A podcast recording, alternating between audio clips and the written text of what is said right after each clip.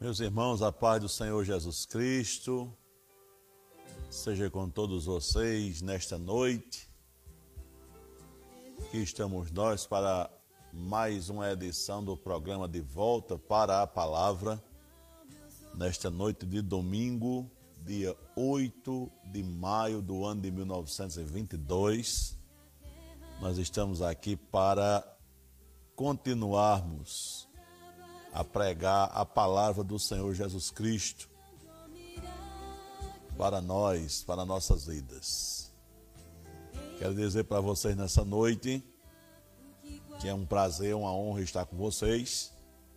E nós vamos seguir aqui com o nosso tema, é, baseado no que nós falamos no programa passado. Né? Faz uns dois domingos que nós não realizamos o programa por alguns motivos.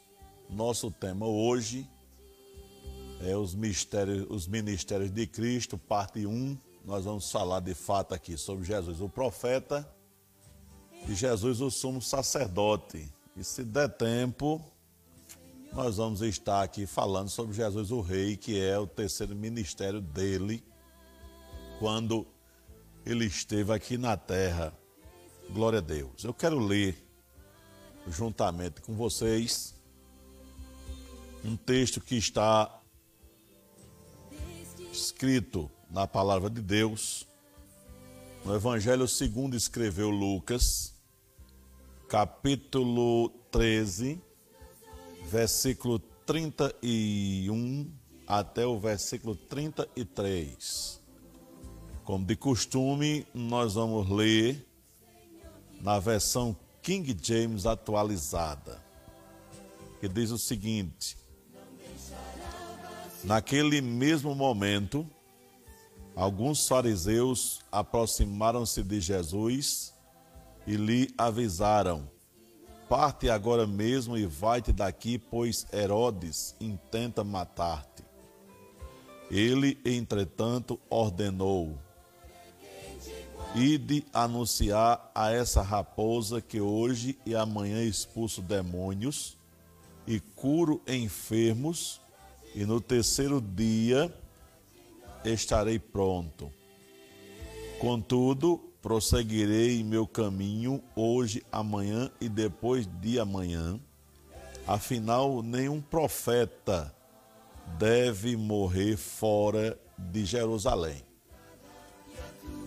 Nós não vamos nos dedicar aqui às partes iniciais do texto, mas vamos nos dedicar à parte em que ele mesmo é, se chamou de profeta, né? Porque a palavra de Deus, ela vai mostrar isso para nós aqui nesse texto, Lucas capítulo 13, versículo 33 e também em outros textos, por exemplo, Mateus, capítulo 13, versículo 57, você pode abrir a sua Bíblia e ler juntamente comigo. Nós vamos ver Jesus dizendo algo bem interessante. 13:57. Nós podemos ler os versículos anteriores, porque Jesus vai falar de que um profeta não é honrado em sua própria casa, né? Ou pelos seus. A partir do versículo 53, ele diz assim: Havendo terminado de contar essas parábolas, retirou-se Jesus dali. Chegando à cidade, começou a ensinar o povo na sinagoga, de tal maneira que as pessoas se admiravam e exclamavam: De onde lhe vem tanta sabedoria e estes poderes para realizar milagres? Ora, não é este o filho do carpinteiro? O nome de sua mãe não é Maria, e o dos seus irmãos Tiago, José, Simão e Judas? Não vivem entre nós todas as suas irmãs? Portanto, de onde obteve todos esses poderes? Versículo 57. e ficavam escandalizados por causa dele. Entretanto, Jesus lhes afirmou: Não há profeta sem honra, a não ser em sua própria terra e em sua própria casa. Então, nós vamos ver aqui Jesus chamando a si mesmo de profeta. Nós podemos ver o registro de Lucas. Isso é muito interessante, viu? Porque tem tudo a ver com o que nós já, já vem falando aqui há algum tempo a respeito de Jesus. Lucas capítulo 13, versículo 33. Vai estar escrito assim: Contudo, prosseguirei meu caminho hoje, amanhã e depois de amanhã. Afinal, nenhum profeta deve morrer fora de Jerusalém. Então, Jesus, ele era profeta, porque muitos outros também o chamaram assim. Né? Jesus chamou-se profeta a si mesmo, mas outros também chamaram Jesus assim. Por exemplo, nós estamos no livro do Evangelho de Lucas. Eu posso ler aqui com vocês. Lucas capítulo 7. Lucas capítulo 7, versículo 16. Lucas 7, 16 vai nos dizer assim: Todos foram tomados de grande temor e louvaram a Deus, proclamando: Grande profeta foi levantado entre nós, e Deus veio salvar o seu povo. Ou seja, outros estavam dizendo a respeito do próprio Jesus que ele era profeta. Louvado seja o nome santo do Senhor. E como profeta, Jesus ele transmitiu ao povo a mensagem de Deus. Eu quero trazer aqui para a nossa meditação essa, esse detalhe da mensagem do profeta, ou de que um profeta tem que ter, porque nós temos que seguir os passos de Jesus. E a Bíblia em Hebreus, capítulo 1, Hebreus, carta aos Hebreus, capítulo 1, nós vamos ler o seguinte, Hebreus 1, 1. Veja só que coisa interessante, como é que começa o livro, a carta aos Hebreus, né? Havendo Deus, desde a antiguidade, falado em várias ocasiões e de muitas formas, aos nossos pais por intermédio dos profetas, né? Neste nestes últimos tempos nos falou mediante seu filho, a quem constituiu o herdeiro de tudo, o que existe e por meio de quem criou o universo. Melhor dizendo, nestes últimos tempos nos falou mediante seu filho, a quem constituiu herdeiro de tudo, o que existe, herdeiro de tudo o que existe por meio de quem criou o universo. O que é que eu aprendo aqui juntamente com vocês? Deus falou através da sua vinda ao mundo através de Cristo. Deus falou pelo Filho. Isto principalmente a respeito do cumprimento exato de todas as profecias concernentes à vinda do Redentor. Porque afinal o Redentor havia sido prometido por Deus através dos profetas, que o texto do versículo 1 que nós lemos fala sobre isso. E nós podemos ver o cumprimento, um texto mais, que traz uma elucidação maior sobre isso, Lucas capítulo 4, versículo de 16 a 21, nós vamos encontrar o seguinte. Escute isso. Lucas 4, nós vamos ler do 16 ao versículo 21. Jesus viajou para Nazaré, onde havia sido criado, e conforme seu costume, num dia de sábado, entrou na sinagoga e posicionou-se em pé para fazer a leitura. Foi-lhe entregue o livro do profeta Isaías. Desenrolando, achou o lugar onde estava escrito: O Espírito do Senhor está sobre mim, porque me ungiu para pregar o Evangelho aos pobres.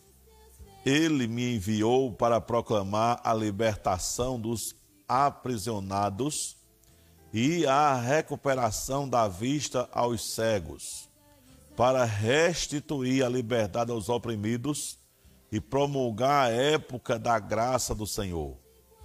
Em seguida, enrolou novamente o livro, devolveu-o ao assistente e assentou-se. E na sinagoga todos estavam com os olhos fixos em sua pessoa. Então ele começou a pregar-lhes: Hoje se cumpriu a escritura que acabais de ouvir.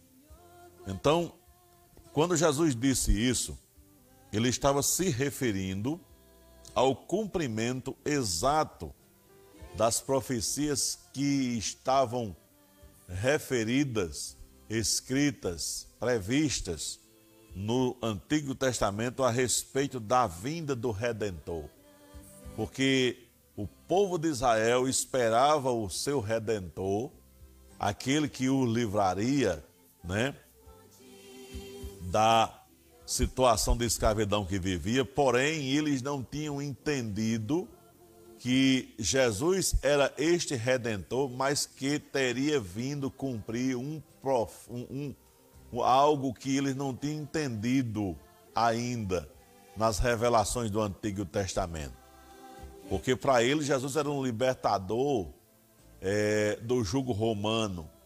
Jesus era alguém que iria assumir né, o comando político daquele povo, daquela nação, iria restituir-lhes o seu território.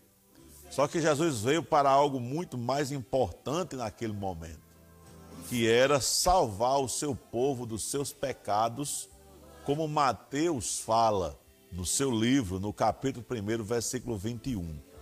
Então, todas as profecias a respeito da vinda do Redentor foram cumpridas na vida de Jesus Cristo.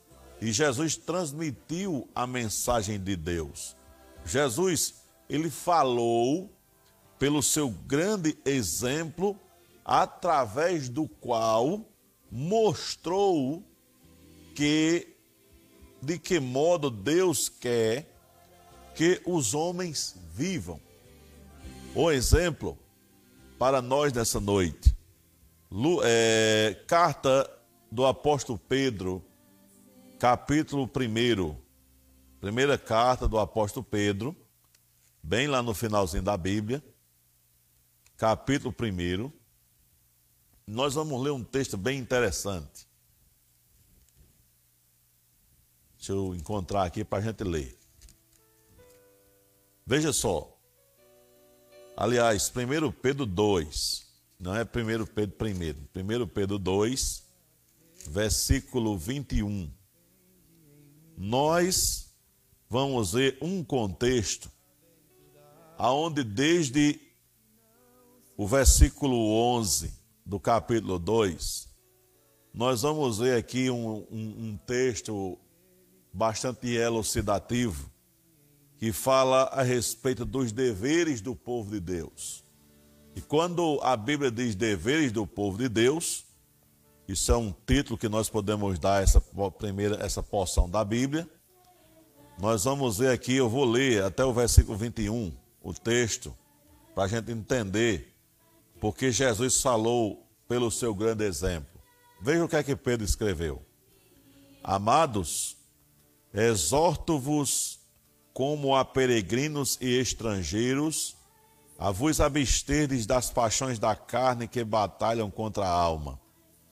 Seja exemplar o vosso comportamento entre os gentios, para que naquilo que falam mal de vós, como se fossem pessoas que vivem praticando o que é mal, ao observar as vossas boas obras, glorifiquem a Deus no dia em que receberem a sua revelação. Por causa do Senhor, submetei-vos a toda a autoridade constituída entre os povos, seja ao rei como principal monarca, seja aos governantes como por ele enviados para punir os praticantes do mal e honrar os que fazem o bem. Porque a vontade de Deus é que, praticando o bem, caleis a ignorância dos insensatos. Considerando que sois livres, não useis a liberdade como pretexto para fazer o que é mal, mas vivei como servos de Deus. Tratai todas as pessoas com a devida reverência, amai os irmãos, temei a Deus e honrai ao Rei. Escravos, sujeitai-vos a vossos senhores com todo respeito, não apenas aos bons e sensatos, mas também aos perversos. Pois é louvável que, por causa da sua consciência para com Deus, alguém suporte constrangimentos e sofra injustamente. Porquanto, que mérito há em ter de suportar castigos recebidos porque haveis praticado mal? Entretanto, se suportais sofrimento quando fazeis o bem, isto é digno de louvor diante de Deus. Para essa obra fostes chamados, pois Cristo também sofreu por vós, legando-vos também este exemplo, a fim de que sigais os seus passos. Ou seja, Jesus falou pelo seu grande exemplo, através do qual mostrou de que modo Deus quer que os homens vivam. Ou seja, Deus tem uma vontade para nós. E Ele deseja que nós vivamos de acordo com a vontade dele. Nós não podemos viver de acordo somente da nossa própria vontade mas nós devemos, devemos viver principalmente através da vontade de Deus para a nossa vida. Ele também, Jesus, abriu o caminho pelos seus passos. Isso estava profetizado em Salmos, livro de Salmos, capítulo 85. É, nós podemos ver aqui. Vamos ler Salmo 85, o versículo 13. Salmo 85, versículo 13. Nós vamos ver aqui uma profecia bem interessante que vai nos dizer o seguinte: Salmo 85, verso 13. A justiça seguirá à sua frente com a finalidade de preparar o caminho para seus passos. Esse texto é referente a aquilo que Jesus veio fazer aqui na terra. Jesus ele transmitiu pelo seu ministério profético a doutrina de Deus. Por exemplo, o sermão da montanha ou sermão do monte, como alguns queiram chamar. Se você observar Mateus capítulos 5, 6 e 7, ele mesmo vai dizer: né? Em outro texto, João resiste a isso quando ele diz assim: A minha doutrina não é minha, mas daquilo que me enviou. Em Mateus capítulo 5, 6 e 7, nós vamos ver Jesus Cristo ensinando como as pessoas ou nós devemos proceder na nossa vida prática aqui na terra para que a gente tenha condições de agradar a Deus, de fazer a vontade de Deus. Lá nós vamos encontrar diretrizes que nós podemos chamar de constituição do reino, no capítulo 5, 6 e 7 de Mateus. para nossas vidas de forma prática. Isso é muito interessante. Depois, você que me escuta agora, você que está comigo, você que depois vai ver este vídeo e ouvir o áudio deste vídeo através dos nossos podcasts, você deve ler Mateus capítulo 5, 6 e 7. Lá vai ter muitas lições para que nossas vidas elas possam ser edificadas. E quando nós estivermos procurando viver a vida de acordo com aquilo que está escrito ali naqueles textos, Deus vai ser glorificado através de nós. Outra coisa interessante, Jesus também profetizou sobre acontecimentos que ainda hão de acontecer. Vários capítulos dos evangelhos, ou nos evangelhos, transcrevem estas preciosas profecias. E Jesus, quando estava desempenhando o seu ministério profético, no exercício desse ministério, Jesus refere-se principalmente ao período que vai do começo do seu ministério público até ao Gólgota, que é o monte da crucificação. Entretanto, veja isso como é importante. No céu, hoje, agora, no céu, Jesus continua como profeta. Porque em Apocalipse capítulo 19, versículo 10, está escrito assim: O testemunho de Jesus é o espírito de profecia. Então, ele continua profeta no céu. Ele continua falando por meio da sua igreja, que é o seu corpo. Ou seja, quando a igreja é estritamente bíblica, né? Efésios capítulo 1, eu quero ler com vocês para que a gente possa aqui dar uma meditada nesse texto. Efésios 1, carta de Paulo aos Efésios, capítulo 1. Abra sua Bíblia comigo, você que está me acompanhando. Efésios capítulo 1. Estou localizando aqui ainda, que eu estava no Antigo Testamento. Vamos lá, Efésios, capítulo 1. Nós vamos ler o versículo 22 e 23. Diz assim: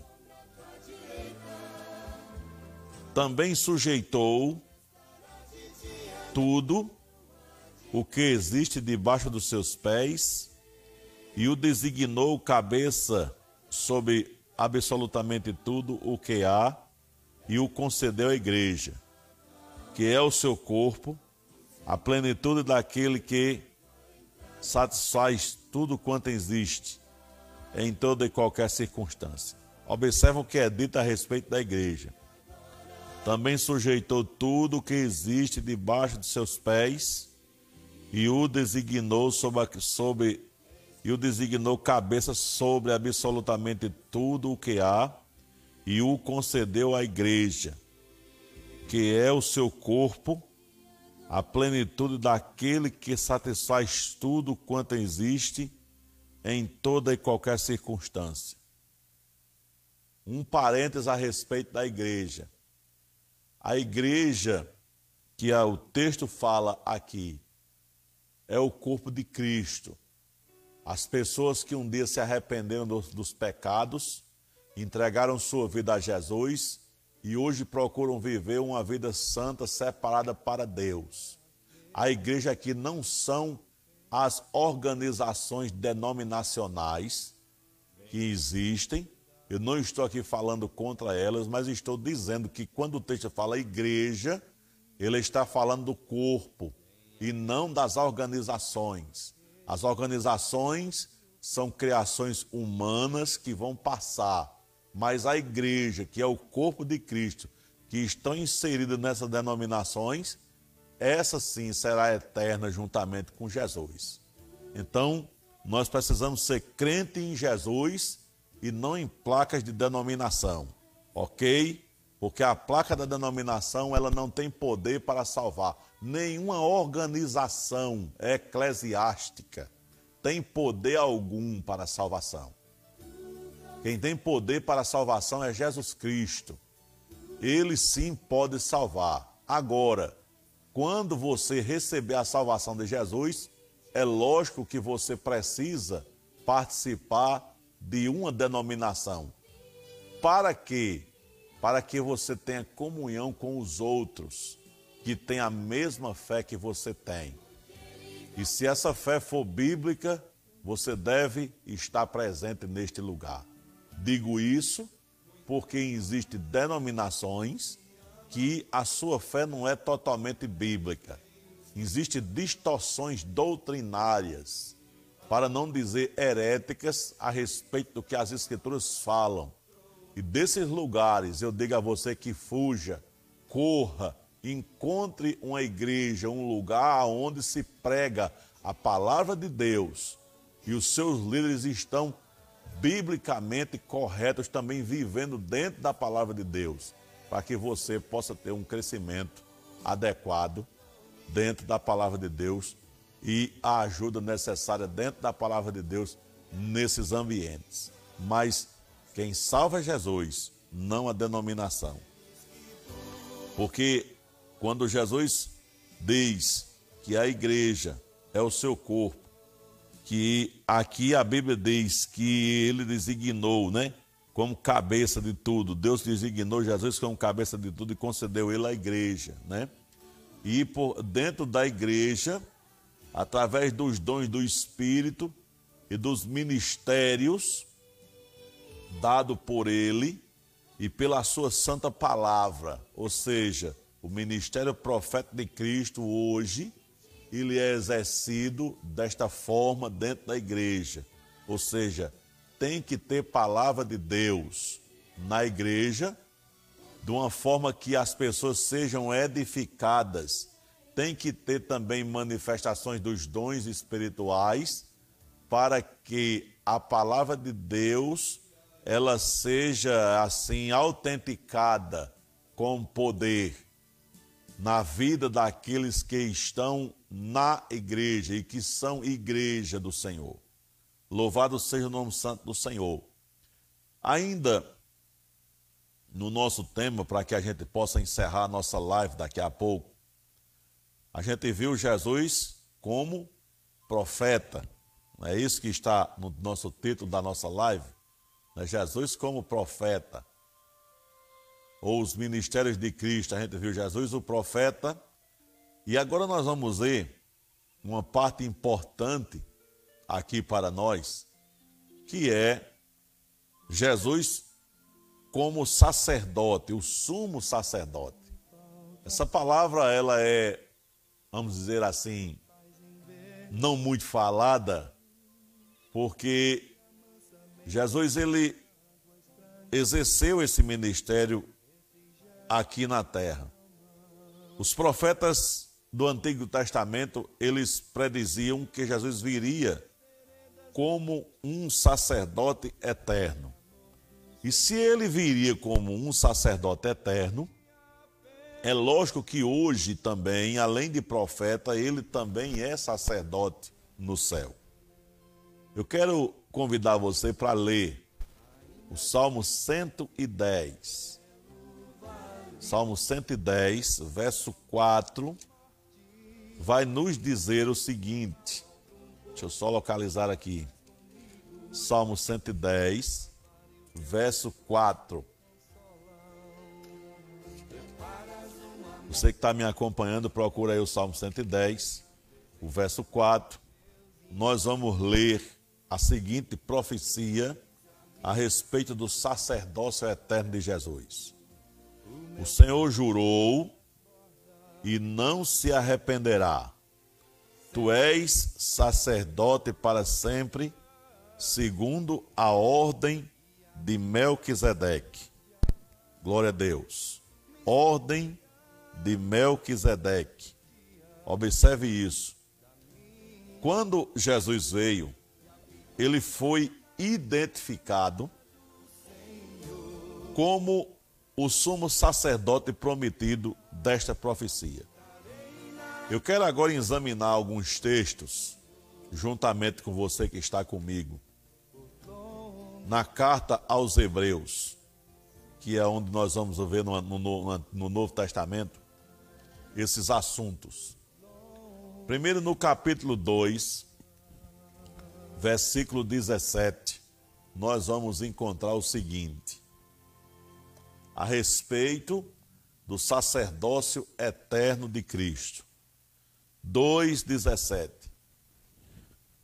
Por esse motivo, era vital que ele se tornasse semelhante a seus irmãos em todos os aspectos, a fim de que pudesse constituir-se sumo sacerdote misericordioso e leal em relação a Deus, e pudesse realizar propiciação pelos pecados do povo Observe isso, viu?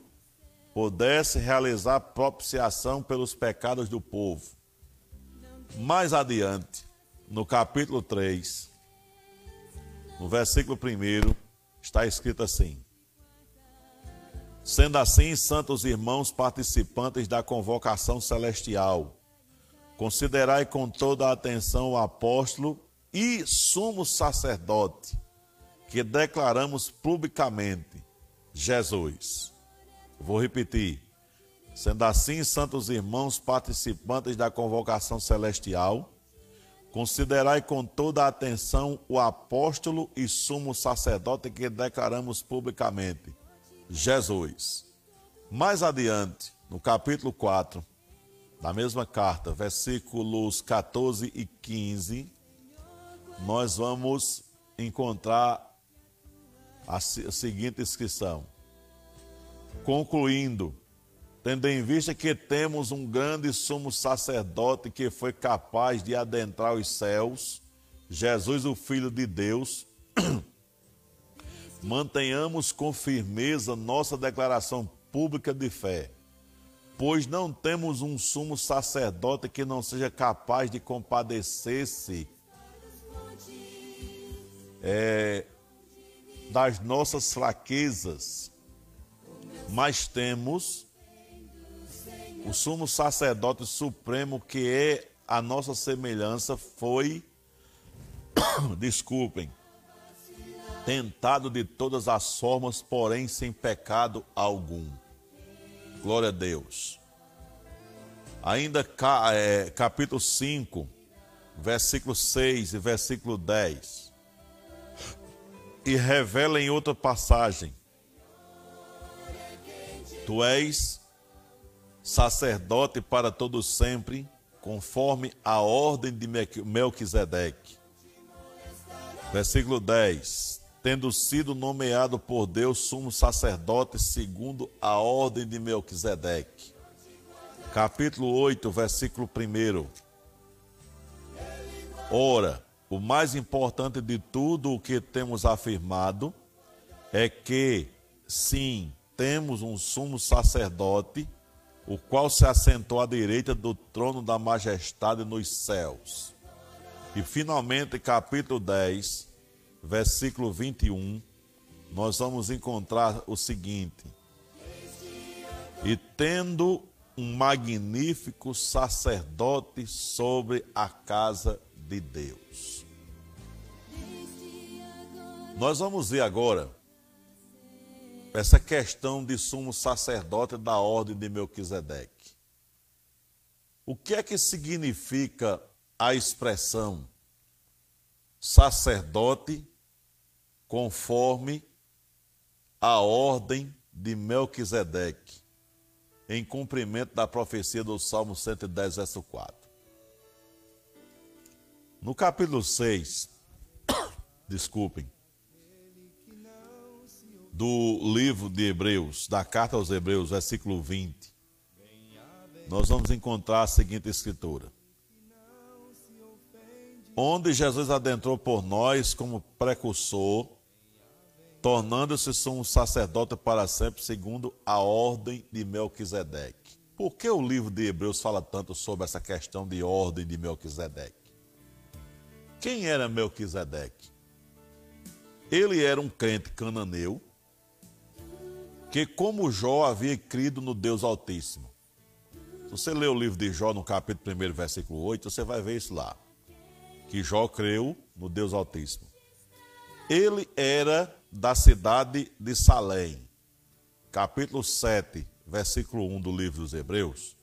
Nós vamos ver, o texto que diz o seguinte: Porquanto esse Melquisedeque, rei de Salém, sacerdote do Deus Altíssimo, que saiu ao encontro de Abraão quando este voltava depois de haver derrotado os reis e os abençoou. O, escritor dos Hebreus está repetindo aqui o que aconteceu lá no livro de Gênesis. Mas a cidade de Salém aqui, Salém era o nome antigo da cidade de Jerusalém, antes dela ser conquistada pelo povo hebreu. Ela não é, o nome Jerusalém foi colocado depois. Antes ela se chamava Salém. Deus havia chamado Melquisedeque para exercer o sacerdócio, né? Ele viveu Melquisedeque no tempo de Abraão, por volta do ano 1900 antes de Cristo. E Jesus como sacerdote conforme a ordem de Melquisedeque evidencia que seu sacerdócio não era da lei, como nós conhecemos no Antigo Testamento, mas sim de uma nova dispensação, certo? Conforme aquela dispensação, Jesus jamais poderia ser sacerdote, porque os sacerdotes, segundo a lei, todos eles eram da tribo de Levi, certo? Enquanto Jesus era da tribo de Judá. Assim, ele foi sacerdote chamado por Deus, né? Como Deus falou aqui em Hebreus, no capítulo 7, versículo 21, jurou o Senhor, tu és sacerdote eternamente segundo a ordem de Melquisedeque. Louvado seja o nome santo do Senhor. Eu vou ler na versão King James também aqui, o versículo 21 do capítulo 7 de Hebreus diz assim: No entanto, ele se tornou sacerdote com juramento no momento em que Deus declarou: O Senhor jurou e não se arrependerá. Tu és sacerdote para sempre. Glória a Deus.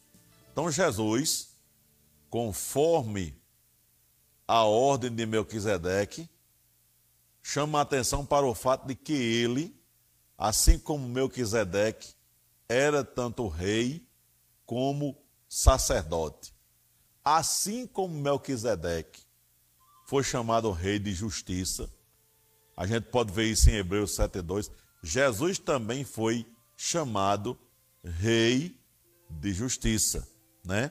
Quer ver? Vamos verificar isso. Na primeira carta de João, bem pertinho aqui, primeira carta de João, capítulo 2, versículo 1. Caros filhinhos, estas palavras vos escrevo para que não pequeis. Se, entretanto, alguém pecar, temos advogado junto ao Pai, Jesus Cristo, o justo. Então, esse texto faz alusão a Jesus como chamado de Rei de Justiça. E também, assim como Melquisedeque, foi chamado de Rei de Paz né? porque Jesus também foi rei de paz. Ou seja, Isaías capítulo 9, versículo 6, né? Nós vamos encontrar lá uma passagem que diz assim, né? Príncipe da paz, né? Nenhum dos sacerdotes levíticos, observe isso, foi sacerdote e rei. Mas Jesus era tanto sacerdote como rei. O fato da genealogia de Melquisedeque não foi citada aqui, né? Nem foi feita referência ao tempo do seu nascimento e da sua morte, como diz Hebreus capítulo 7, versículo 3.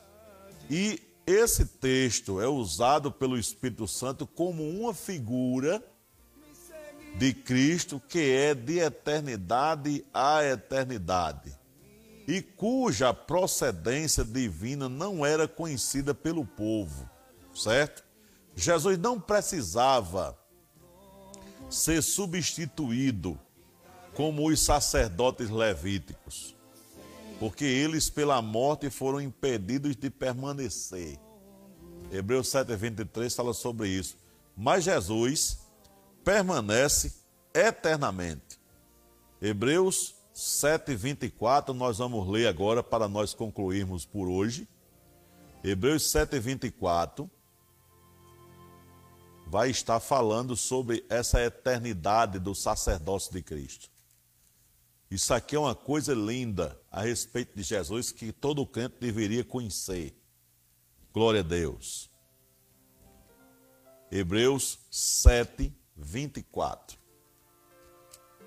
Diz o seguinte: Contudo, considerando que vive para sempre, Jesus tem um sacerdócio perene, ou seja, um sacerdócio perpétuo como diz o texto, versículo 28 desse mesmo capítulo. Porquanto a lei designa, somos sacerdotes a homens que têm fraquezas. Mas o juramento que veio depois da lei estabelece por toda a eternidade o Filho que foi aperfeiçoado. Louvado seja o nome santo do Senhor. Por que isso? Os sacerdotes humanos por mais dedicados que fossem, não eram capazes de viver sem cometer algum pecado, como prova a história até os nossos dias.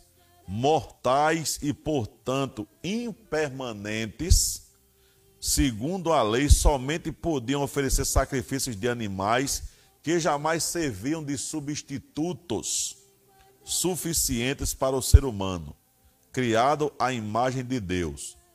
Jesus Cristo, porém, foi aperfeiçoado, entre aspas, ao enfrentar e vencer as tentações, e jamais tendo sucumbido a pecado algum, obedecendo em tudo ao Pai, estabeleceu uma perfeição eterna. Ou seja, Jesus, pelo fato dele não ter pecado, ele estabeleceu um sacerdócio eterno. Desde então, intercedendo por nós diante do Pai todos os dias. Então, meu irmão, minha irmã, Jesus continua exercendo o seu sacerdócio no céu. Jesus continua sendo Deus. Jesus está aguardando o momento de vir buscar o seu povo aqui, a sua igreja. E para que eu conclua minhas palavras neste dia, nessa live nossa de domingo, entrega a tua vida a Jesus Cristo. Ele já intercede por ti no céu. Mas ele quer que você reconheça que você é pecador e que esses pecados afastam você dele. Ele deseja que você se entregue totalmente a Deus Coloque Deus na sua vida. Coloque Deus dirigindo sua vida. Se arrependa dos seus pecados e entregue sua vida a Ele, para que Ele venha fazer morada na sua vida. E assim você possa ser uma nova criatura e viva para a glória de Deus nesta vida. Que Deus abençoe você nesta noite. Que você compreenda a palavra de Deus. E que você divulgue, que você compartilhe a nossa live de hoje com outras pessoas, para que elas conheçam ao Senhor Jesus Cristo como seu Senhor e Salvador de sua vida. Amém? Deus abençoe você, Deus abençoe a sua vida, em nome de Jesus.